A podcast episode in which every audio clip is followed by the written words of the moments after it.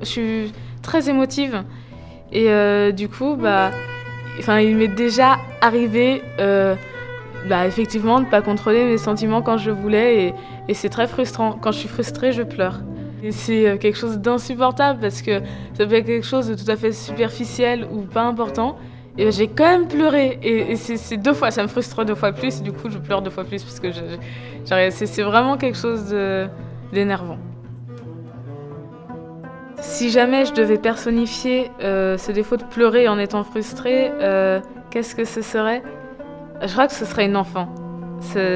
Parce que vraiment, c'est le propre des, des, des, des, enfants, en fait, de, de 4-5 ans, de pleurer tout le temps, même quand la chose n'est pas grave. Et du coup, je crois vraiment que ce serait le retour à mes 5 ans de, de pleurer parce que je comprends pas ce qui m'arrive.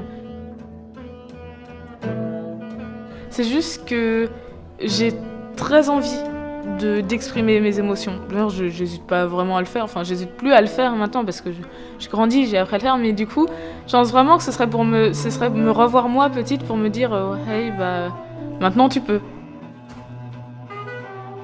Je pense que pleurer, ça fait du bien. C'est comme crier. Au bout d'un moment, faut qu'on se lâche.